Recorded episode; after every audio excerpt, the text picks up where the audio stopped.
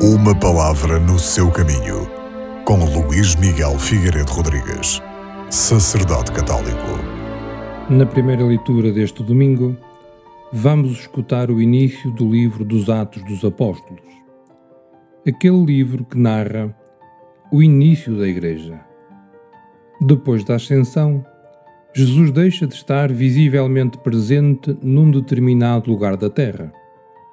No entanto, ele permanece eternamente vivo depois da sua paixão, morte e ressurreição e continua sempre presente no meio da comunidade cristã.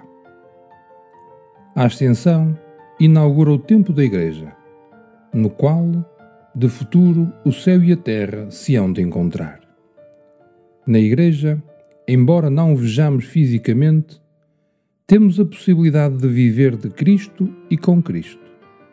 Na Igreja, na comunidade dos discípulos de Jesus Cristo, que anunciam a sua ressurreição, anunciam também o perdão e a vida eterna, e são portadores da força do Espírito Santo.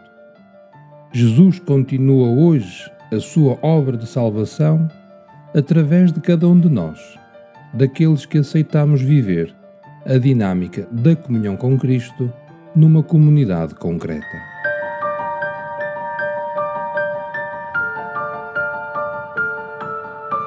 Uma palavra no seu caminho.